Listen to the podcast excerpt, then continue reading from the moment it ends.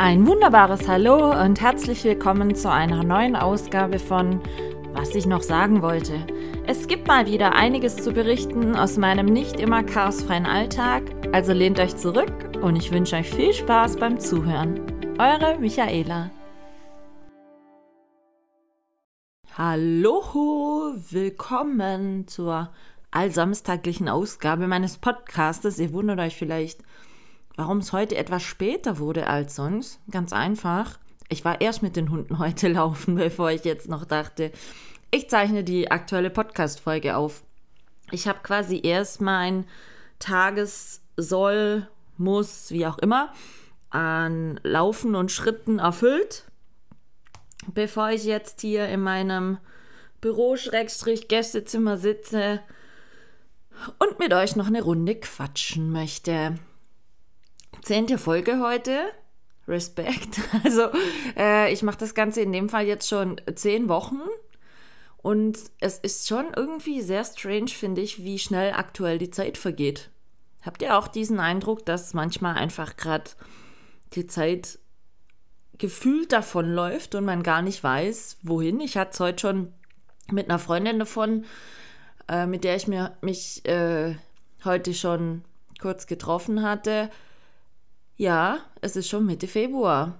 Und in 16 Tagen ist dieser Monat auch schon vorbei und wir landen dann im März. Schon irgendwie verrückt, finde ich, weil man hatte ja doch irgendwie das Gefühl, Weihnachten war erst und Silvester war erst und ja. Wie dem auch sei, zehnte Folge heute. Ich hoffe, ihr habt immer noch Spaß nach wie vor, mir zuzuhören. Ich möchte euch heute mal ein bisschen ein Update geben von so dem ganzen Aktuellen, was bei mir ja gerade so passiert, um mich rum los ist, äh, am entwickeln ist und so weiter.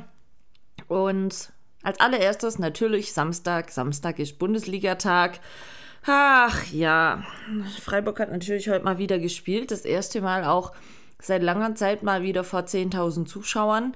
Für mich heißt das dann, es wird echt bald Zeit, dass ich mit meinem Papa mal ins Stadion komme zu einem Fußballspiel, weil war ja jetzt doch sehr lange so gar nicht möglich.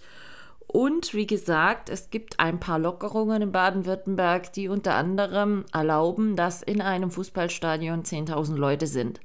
Von daher mal schauen, ob ich es irgendwie schaffe, in zwei Wochen Karten zu bekommen für das Spiel Freiburg gegen Hertha BSC Berlin zu Hause am Samstag. Mal gucken. Bleibt spannend, aber ich würde mich unmäßig freuen, weil ich natürlich das neue Freiburg-Stadion endlich mal sehen möchte. Und natürlich endlich mal wieder Stadionatmosphäre live Bundesliga gucken. Ich weiß, es ist für eine Frau nicht üblich, aber I love it. Könnt ihr gut finden oder nicht, ist mir eigentlich egal. I love it. Ja, Sportclub heute gegen Mainz. Na, was soll ich sagen? Immerhin keine Niederlage, aber leider auch nur ein 1 zu 1. Wobei man ganz ehrlich sagen muss, das Tor von den Mainzern, womit sie 1 zu 0 in Führung gegangen sind, war auch noch ein Abseitstor. Also das Glück war mal wieder nicht so ganz auf Freiburger Seite holt. Aber was ich total cool fand, war, in Freiburg gibt es einen Spieler namens Nils Petersen und der ist immer so als äh, äh, Joker schon bekannt. Sprich, in der Regel immer wieder, wenn der eingewechselt wurde in irgendeiner Bundesliga-Partie, ging es nicht lange und er hat tatsächlich ein Tor geschossen. Und es war heute wieder so. Allererster Ballkontakt nach seiner Einwechslung im Spiel, bam, Tor. finde ich cool, sowas finde ich wirklich cool. Und ähm, hat mir sehr gefallen, muss ich sagen. Also 1 zu 1 ging das Spiel dann aus, also wenigstens ein Punkt. Und äh, ja, wie gesagt, drei Punkte wären besser gewesen, aber ein Punkt ist besser wie kein Punkt. Wir werden sehen, wie es weitergeht. Tut mir ja mal leid, wenn ich immer kurz erst über die Bundesliga quatschen muss, aber es ist halt einfach was, das ich sehr gerne verfolge. Olympische Spiele laufen natürlich auch noch, war heute auch ein super erfolgreicher Tag. Einmal kompletter Medaillensatz für die Deutschen, einmal Gold, einmal Silber, einmal Bronze. Und auch die ganzen letzten Tage waren doch recht erfolgreich. Deutschland führt aktuelle Medaillenspiegel. Und äh, was ich super cool finde, den Eiskanal, also sowohl beide Skeleton, also Männer wie Frauen, sowie alle Rodelwettbewerbe, wurden von Deutschen gewonnen. Also eigentlich könnten sie den Eiskanal, wo die ganzen ähm, Eisbahnwettbewerbe stattfinden, eigentlich Deutsche Bahn nennen. Aber da hätte wahrscheinlich äh, wer anders in Deutschland was dagegen.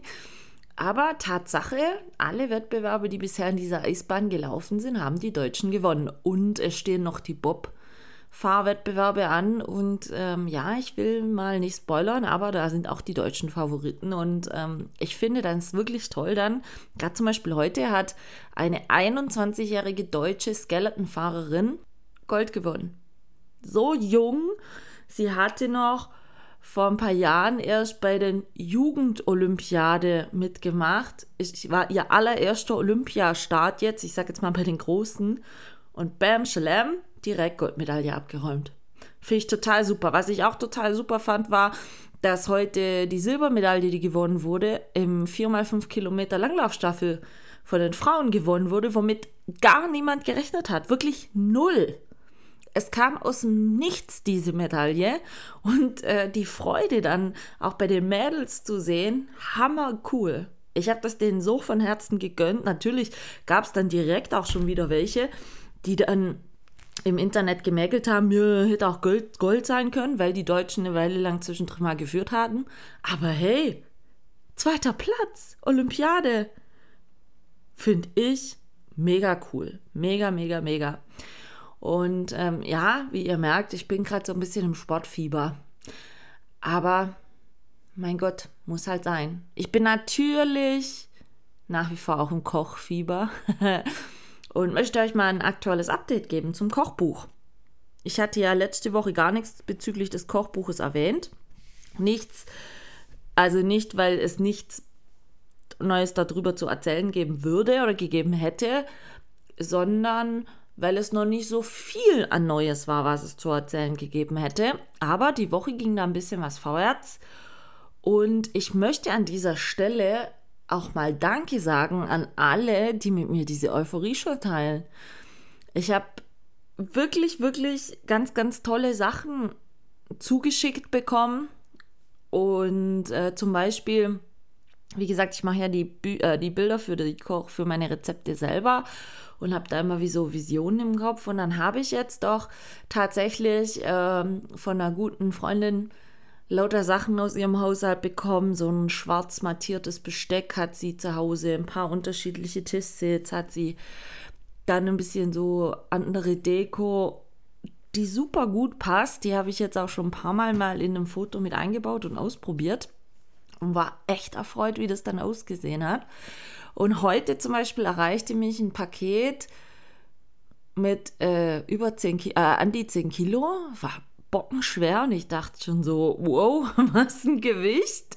Normalerweise sind bei mir nur mal die Hundefutterpakete so schwer.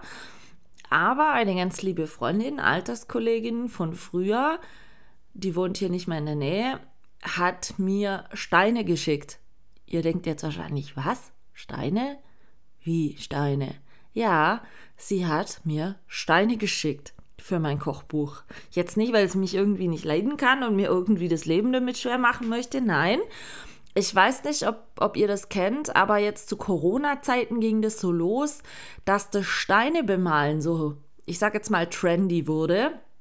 Und viele haben angefangen, zu Hause Steine zu bemalen mit Sprüchen, mit Bildern und was weiß ich. Und die dann unterwegs beim Spazierengehen ausgelegt und andere, die, die ebenfalls spazieren waren und die gefunden haben, konnten die dann mitnehmen. Und sie und ihre zwei Söhne haben da auch sehr viele Steine bemalt und sie haben sogar eine, ich sage jetzt mal eine Initiative ins Leben gerufen, eine Facebook-Gruppe gegründet, wo so Steine mal begeisterte Leute drin sind und sie haben mittlerweile sogar ein soziales Projekt draus gemacht. Also der Steineanklang war so, so groß, dass sie jetzt bei sich in der Gegend sogar in einzelnen Lokalitäten die bemalten Steine zum Kauf anbieten und der Erlös, der durch diese Steine erzielt wird, wird für einen guten Zweck gespendet.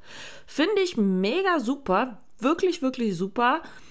Äh, ihre Kinder malen unendlich gern. Sie war auch immer schon sehr kreativ veranlagt und äh, mich hat es sehr gefreut, dass sie Und ich habe sogar auch, äh, möchte ich natürlich auch erwähnen, von meiner Cousine auch ein paar tolle Steine bekommen, dass sie mir ein Steinepaket geschickt hat. Ich habe gar nicht gezählt, wie viele Steine drin sind. Ich glaube, es waren 15 oder sowas. Unterschiedlichste Farbe, bemalte Steine mit lauter, ich sage jetzt mal, Sprüchen und Hinweisen, alles rund ums Kochen und Essen. Jetzt wolltet ihr euch fragen, ja, aber was für einen Sinn und Zweck haben denn jetzt die Steine?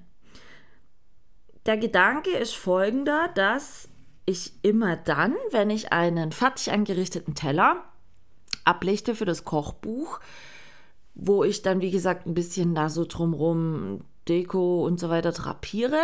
Soll ja nicht nur ein ganz steriler Teller sein.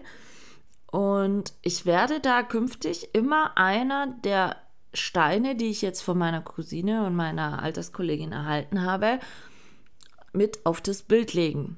Zum, auf dem einen Stein steht zum Beispiel mit Liebe gekocht, auf dem anderen Stein steht zum Beispiel guten Appetit, auf dem nächsten Stein steht zum Beispiel Kochglück, dann steht ein Spruch drauf bezüglich des Essens und und und. Und je nachdem Farbe und was ich finde, was zu dem Gericht gerade gut passt, wird dann ein Stein immer mit ins Bild gelegt. Hat auch ein bisschen den Hintergrund, kann ich ja offen drüber sprechen. Wir leben in einer digitalen Welt und wenn ich dann die Bilder einfach immer mal wieder irgendwo veröffentliche, ähm, ist es leider auch so, dass sich da manche dann immer Nutzen davon machen und diese Bilder einfach kopieren und bei sich auf irgendwelchen Profilen posten, mm, so als ob sie das gekocht hätten. Und um das zu verhindern, beziehungsweise für mich eine Nachvollziehbarkeit zu haben, ob es tatsächlich mein Bild ist. Man kann gegen sowas ähm, urheberrechtsverletzungstechnisch ja dann vorgehen, wenn einem das Bild, sage ich jetzt mal, geklaut wird. Ähm, wird immer einer dieser Steine mit drauflegen, weil ich dann genau weiß, aha, guck, da liegt einer meiner Steine. Klar, für jemand, der das nicht weiß, steht da einfach drauf guten Appetit. Der wird das als nette, ich sage jetzt mal Zusatzdeko sehen, aber für mich hat das den Hintergrund auch, dass ich so indirekt wie eine Art Urheberpunkt für mich habe, woran ich festmachen kann, ob dieses Bild, was da zu sehen ist, ein von mir gemachtes Bild ist oder nicht. Und wie gesagt, ich habe jetzt da in Summe um die 20 Steine und ich finde es super toll, wirklich toll. Mich hat es mega gefreut, dass auch gerade eben sowohl meine Alterskollegin wie auch meine Cousine wirklich diese Leidenschaft da mit mir teilen und äh, das für mich jetzt gemacht haben. Fühle ich mich geehrt. und ich bin schon sehr gespannt, wie das dann aussehen wird. Ich habe die Woche auch schon zwei Bilder gemacht. Ich hatte am Donnerstag Besuch und es gab zum einen Kirschbuchteln mit selbstgemachter Vanillesoße. Also das Rezept wird definitiv als Nachspeise im Kochbuch drinstehen. Und ich habe aber, wie gesagt, einfach schon mal einen fertig angerichteten Teller von diesen Kirschbuchteln so fotografiert, wie ich mir das vorgestellt habe. Und wenn ihr möchtet, wenn ihr auf meinen Blog geht unter www.michaelas-blog.de, könnt ihr im dem Bereich, wo ihr meine zuletzt geposteten Instagram-Bilder sehen könnt. Unter anderem genau dieses Kirschbuchtel-Bild, was ein Zungenbrecher, Kirschbuchtel-Bild, ähm, sehen und begutachten. Und außerdem könnt ihr dort auch noch ein zweites Bild sehen, nämlich, das habe ich auch am Donnerstag gekocht, meinen Wildschweinburger in selbstgebackenem Rustico-Bun und dazu selbstgemachte Pommes. Ja, ich habe am Donnerstag geschlemmt, denn Michaela hatte am Donnerstag ganz, ganz lieben Besuch. Und wir haben es uns einfach gut gehen lassen. Und ja, es war ein ganz stinknormaler Donnerstag. Ohne irgendwie groß, wie soll ich sagen, super special Besonderheiten. Und da habe ich einfach meinen Besuch gefragt, oder als klar war, dass, dass er vorbeikommen wird, habe ich zu ihm gesagt, soll ich um die Mittagszeit Kirschbuchtel machen und soll ich zum Abendessen Wildschweinburger machen. Fand die Person super nice, war mega begeistert. Und was ich total super fand, war, er hat mich nicht für bescheuert erklärt, als ich jedes Mal erst noch einen angerichteten Teller ein bisschen in Szene gesetzt und fotografiert habe. Er hat mir da sogar relativ cool bei geholfen. Er hat gesagt, ja, versuch's doch mal so. Was hältst du, wenn wir da das und das noch mit ablichten oder mit auf, den, auf das Bild nehmen? Und fand ich cool. Und ich finde das wirklich, wirklich toll, wenn da Leute einfach sind, die mit mir jetzt, ja, so diese Begeisterung oder diese Euphorie für dieses Kochbuch teilen. Und ähm, ich habe auch noch um jetzt das Ganze aktuell mal noch abzurunden, was Kochbuchstand betrifft, letztens bei einem Abendspaziergang so für mich noch hinüberlegt, was ich, wie gesagt, als weiteres Vorspeisenrezept noch mit aufnehmen werde. Und es gibt eine Sache, die ich für mein Leben gerne esse oder immer gegessen habe. Aber, wie soll ich sagen, was jetzt nicht mehr so einfach geht, weil, Hintergrund folgendes, es ist die Kartoffelsuppe meiner Oma. Und meine Oma ist 2007 leider verstorben und meine Oma war, wie ich, eine Freestyle-Kocherin. Also wenn du sie immer gefragt hast, du kannst mir ein Rezept für geben, war es immer so ein, hä, dann nimmst du halt ein bisschen da davon, nimmst halt ein bisschen da davon und wenn du das gerade da hast, kannst du das auch noch mit reinnehmen. Ja, und ansonsten, ach ja, und, und das kannst du auch noch mit reinnehmen, muss aber nicht. Komischerweise hat die Suppe bei ihr aber immer, immer gleich geschmeckt. Und vielleicht muss ich noch erwähnen, ich bin überhaupt kein Suppenliebhaber. Also ich esse sehr, sehr selten Suppe. Sowieso keine Suppe, die so eine klare Brühe hat, sondern wenn dann nur, ich nenne es immer dicke Suppen, also so Sachen wie Kürbiskern, äh, Kürbiscremesuppe oder Tomatencremesuppe oder eben Kartoffelsuppe. Also so diese dicke Suppe oder Eintöpfe.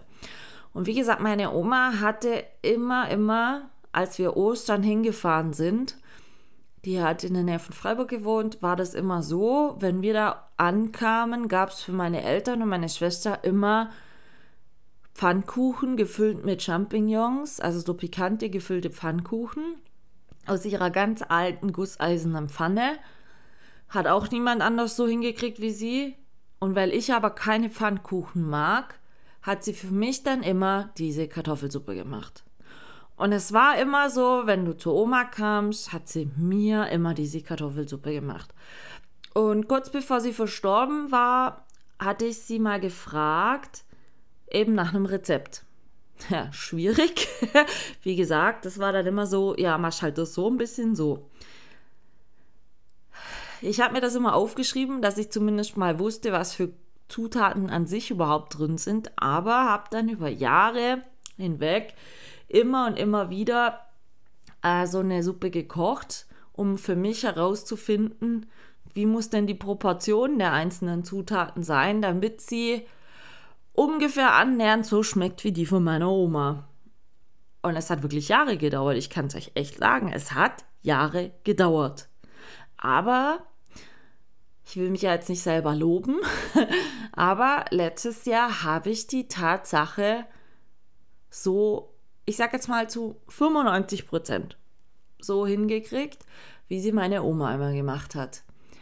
Und habe mir das dann schon so grob aufgeschrieben und letztens bei einem Abendspaziergang habe ich für mich irgendwie so gedacht, das Rezept wäre irgendwie noch ein tolles Andenken an meine Oma, wenn ich das damit reinnehme. Ich hatte ja schon erzählt, dass ich ein paar Rezepte mit reinnehmen möchte, die ich mit der Mutter einer guten Freundin im Fernsehen mal damals gekocht habe, weil sie inzwischen leider auch an Krebs verstorben ist. Einfach so ein bisschen äh, zum Gedenken ihrer. Und ja, ich habe für mich beschlossen, ich werde Oma Rosas Kartoffelsuppe mit aufnehmen. Und dann kam mir eben so, es war immer eigentlich das gleiche Bild, als wir damals bei meiner Oma ankamen und als es die Suppe gab als man bei meiner Oma immer in die Küche lief. Ihr müsst euch das so vorstellen, meine Oma hatte noch einen Ofen, der mit Holz gefeuert wurde, also so ein Herd, wo man aus, aus zig Filmen von früher kennt, wo man immer mit Holz geheizt hatte und oben waren diese gusseisernen Platten, ja, und darauf hatte sie immer die Suppe. Sie hatte am Schluss auch einen Gasherd an sich, Aber sie hatte immer noch diesen Ofen, wo auch ihr Backofen drin war, der über diese Geschichte lief. Und ihr könnt mir sagen, was ihr wollt, aber irgendwie macht es halt auch nochmal das aus, irgendwie den Geschmack. Keine Ahnung, ne? schon bei meiner Oma war das immer so. Immer wenn man da in die Küche lief, da war dann eine ganz tolle Eckbank, die von meinem Opa gemacht worden war mal früher. Und da saß man dann immer so auf der Eckbank und meine Oma saß immer auf der anderen Seite vom Tisch und hatte so eine Besteckschublade. Kennt ihr das? Die hat dann immer die Tischdecke so leicht hochgeklappt und vor sich so eine Schublade. Eine total verklemmt quietschende alte Holzschublade aufgezogen. Und in dieser Schublade war Besteck. Und ich hatte mich dann letztens bei der Abendrunde so gefragt, was eigentlich wohl aus diesem Besteck geworden ist. Hatte dann eine meiner zig Cousinen, ich habe ja mal erzählt, ich habe sehr viele Cousinen, äh, einer meiner Cousinen, deren Mama noch in dem Haus jetzt lebt, wo unsere Oma gelebt hat, äh, angeschrieben und gefragt, ob sie zufällig wüsste, was aus diesem Besteck nach dem Tod von der Oma 2007 passiert ist. Und sie hat das dann ein bisschen recherchiert und ihre Mama gefragt und ihre Mama hat das Besteck tatsächlich noch. Und dann habe ich gefragt, ob sie so freundlich wäre, mir von diesem Besteck einen Teil auszuleihen, denn für mich gehört sich das irgendwie so oder wäre es nur dann irgendwie richtig, ein Foto zu machen, wenn dann auch genau Omas Originalbesteck neben dem Teller auf dem Bild legen würde. Und super nettes Besteck äh, oder der Teil des Besteckes wurde mir auch zugeschickt mit ein paar netten Zeilen. Und das ist für mich zum Beispiel gerade so, das macht die ganze Kochbuchsache zu einem ganz, ganz tollen Herzensprojekt irgendwo. Jetzt nicht, wie gesagt, wie ich ja schon mal sagte, dass es mir nachher darum ging, dass ich da 10.000, übertrieben gesagt, ähm, verkauft habe oder so. Nein, für mich ist schon dieser ganze Entstehungsprozess dieses Kochbuches so ein toller Weg mit vielen Erlebnissen und mit vielen Erfahrungen auch, ganz klar, was dann einfach für mich super spannend ist und wo dann eigentlich das Buch am Ende, wenn man das dann de facto wirklich mal in der Hand hat, für mich irgendwie eine Art Dokumentation dieses Weges ist. Und für mich wird es dann immer ein ganz spezielles Buch sein, denn immer das wisst ihr ja selber, wenn, wenn ihr was in die Hand nehmt oder ein Bild seht, wo ihr genau wisst oder Details, sage ich jetzt mal, ganz mit ganz anderen Augen betrachtet, wie jetzt jemand Neutrales, wo dann immer wieder Erinnerungen in den Kopf gerufen werden durch Kleinigkeiten, die ihr auf dem Bild sehen könnt. So wird es bei mir genauso sein und das wird dann mir immer wieder, auch danach noch, bin ich mir sicher, immer wieder ein Lächeln ins Gesicht zaubern, wenn ich genau weiß, wie das Bild eigentlich zustande kam oder was die einzelnen Elemente auf diesem Bild für mich persönlich bedeuten. Natürlich, jemand Neutrales, der es anguckt, ich sage jetzt mal, der sieht dann nachher halt ein Bild von einer Kartoffelsuppe. Punkt aus. Fertig, Ende Gelände. Ich werde das dann irgendwann eben mal ganz anders sehen, weil es die Suppe ist, die ich so gerne bei meiner Oma gegessen habe, mit diesem Besteck von meiner Oma, was auf dem Bild mit sein wird. Und für mich wird es dann auch einfach so sein, dass ich schon alleine durch dieses Bild zurückkatapultiert werde, um zig Jahre in die Zeit, eben als meine Oma noch gelebt hat. Und ich habe meiner Oma, muss man ganz ehrlich sagen, sehr, sehr viel zu verdanken. Also was Kochen und Backen betrifft, habe ich von ihr unsäglich viel gelernt. Viele sagen auch, ich würde meiner Oma sehr ähnlich sehen. Also so hätte sie in jungen Jahren auch ausgesehen. Meine Oma ist leider mit, ähm, wie gesagt, 2007 verstorben. Sie war Jahrgang 23. Heißt also, und man muss dazu sagen, sie hatte wirklich nicht immer ein leichtes Leben, ist dennoch 82 Jahre alt geworden, war sehr früh Witwe mit sechs Kindern und hat ihr Leben unsäglich gemeistert und ich habe früher als Teenager vieles nicht verstanden, was meine Oma immer sagt. Ich meine, wer kennt es nicht? So klassische Sätze wie sei froh, dass du das essen kannst. Wir früher im Krieg hatten gar nichts, weil ich bin sehr heikel, was Essen betrifft, muss ich ganz ehrlich sagen. Und habe dann halt mehrmals zu meiner Oma gesagt, das esse ich nicht, das mag ich nicht, will ich nicht, so. Und dann hat man häufig den Satz gehört, ja, wir hatten früher Krieg, im Krieg hatten gar nichts. So nach dem Motto, sei nicht so undankbar, sei froh, dass du was zu essen hast. Und ich habe das früher als Teenager viel, vieles anders gesehen wie sie und vieles nicht verstanden. Und deswegen sind wir auch häufiger früher, also wie gesagt, sie hat in Nerven Freiburg gewohnt, also wir haben uns nicht ständig gesehen, aber immer dann, wenn wir uns gesehen hatten, sind wir ein bisschen aneinander geraten. Und unser Verhältnis hat sich eigentlich erst dann gebessert, als ich diese Speiseröhrenoperation hatte, 2002.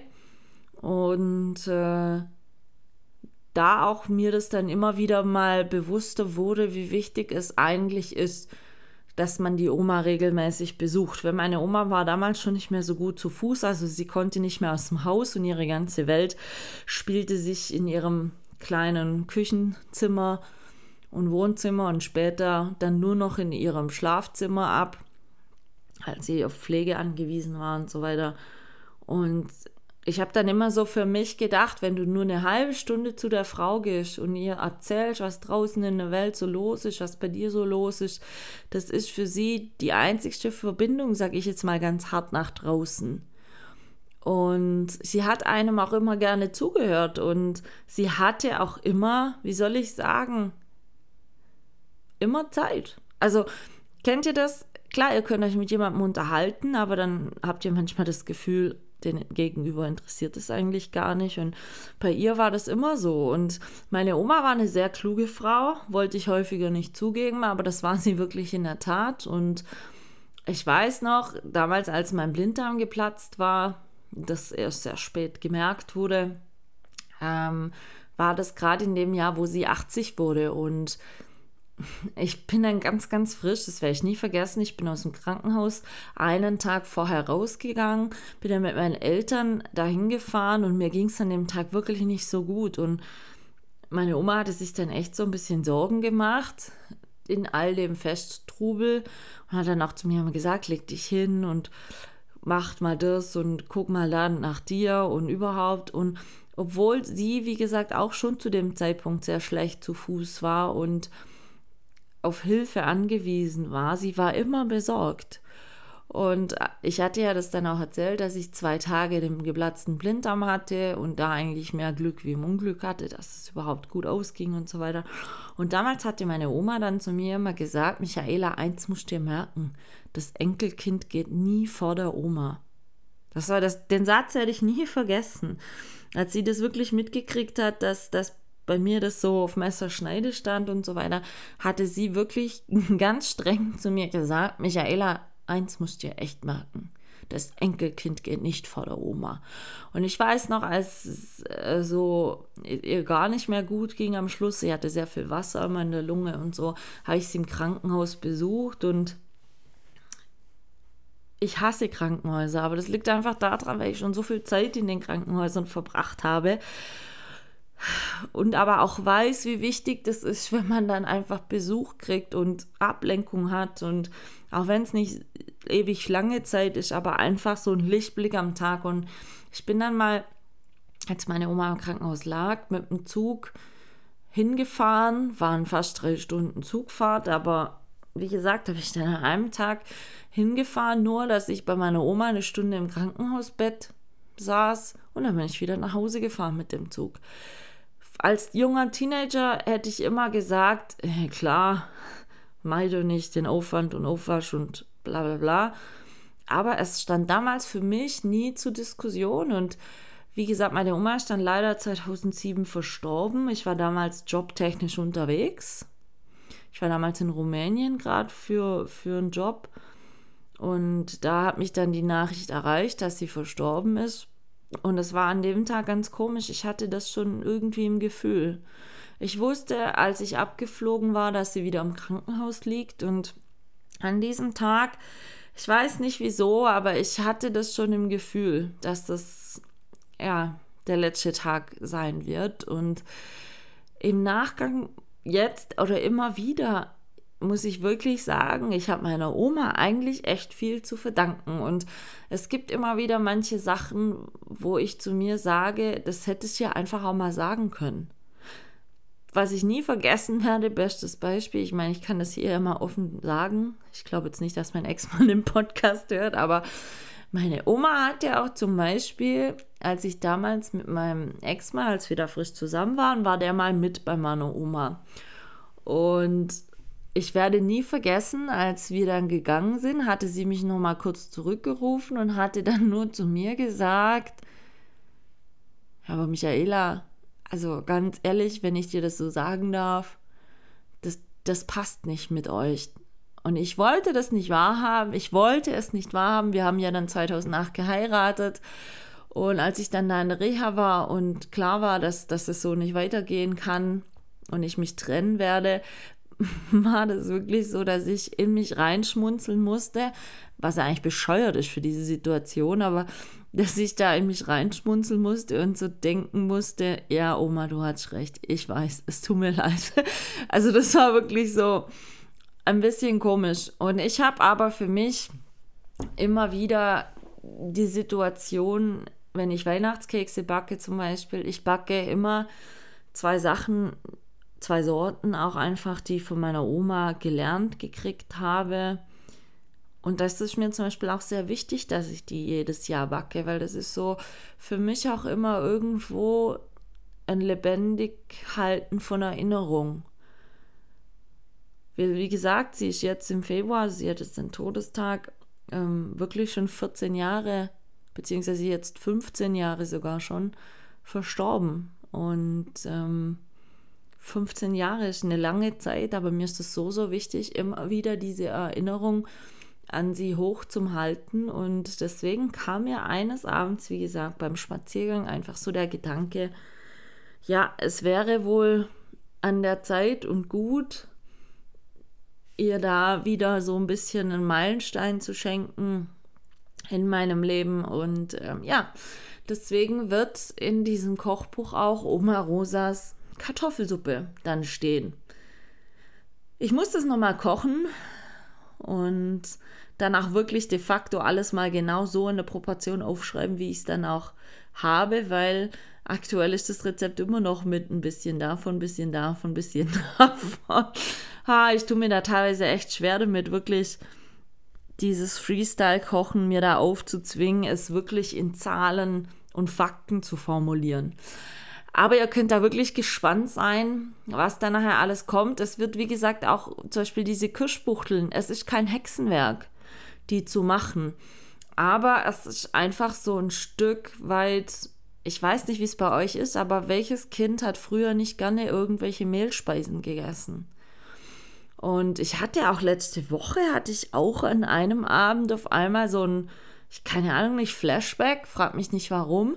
Da hatte ich einfach Lust auf einen, wie wir es nennen oder immer genannt haben, sogenannten Reisbrei. Viele nennen das, glaube ich, mittlerweile Milchreis. Aber nicht kalt, sondern warm. Also süßer Reisbrei nennen wir das immer. Mit ganz einfach Zimt und Zucker. Und ich hatte zufällig Milchreis da habe den dann abgekocht in Milch mit Zimt, Zucker. Ich saß dann auf der Couch und habe das gegessen und, und, und es war wirklich so ein Glücksgefühl. Keine Ahnung nicht, aber es, es hat an diesem Abend einfach dieses, wie soll ich sagen, diese Kindheitssicherheit oder Kindheitserinnerung oder wie man das jetzt auch immer sagen möchte, hat es irgendwie einfach gebraucht.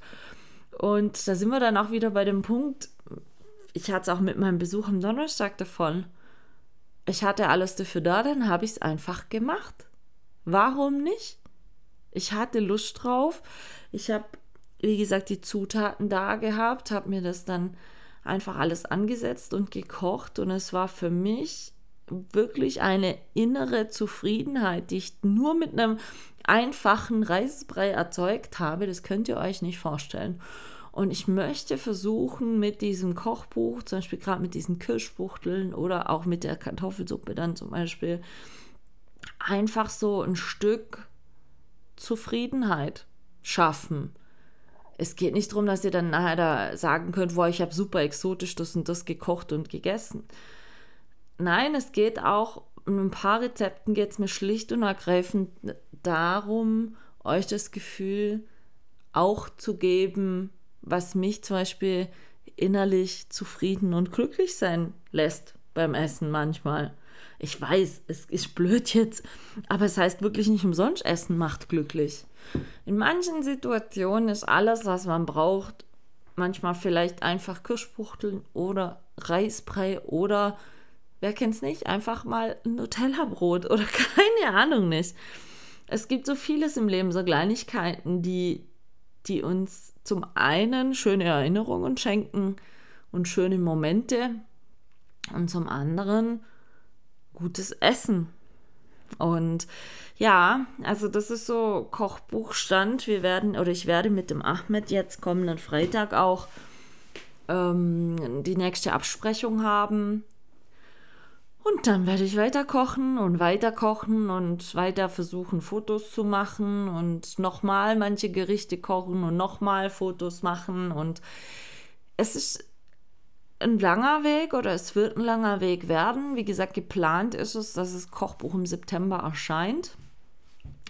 Aber es ist für mich gerade ein spannender und ein interessanter Weg und ich habe noch keine Ahnung, was auf diesem Weg mir vielleicht irgendwie alles noch einfallen wird oder was ich vielleicht noch nicht so betrachtet habe oder noch nicht so gesehen habe oder ich weiß es nicht, aber ich habe für mich eben beschlossen, ich möchte diesen Weg gehen und ich werde diesen Weg jetzt gehen und weil es für mich ein Projekt ist, mittlerweile ein wirkliches Herzensprojekt und ich bin wirklich sehr dankbar, dass wirklich viele Leute diese Euphorie oder diese Unterstützung mir anbieten und diese Euphorie einfach mit mir teilen und da irgendwelche Möglichkeiten versuchen zu schaffen, meine Visionen nachher umzusetzen. Und ja, das finde ich wirklich ganz, ganz toll und sowas freut mich dann auch sehr. Und wenn dann wie am Donnerstag mein Besuch da sitzt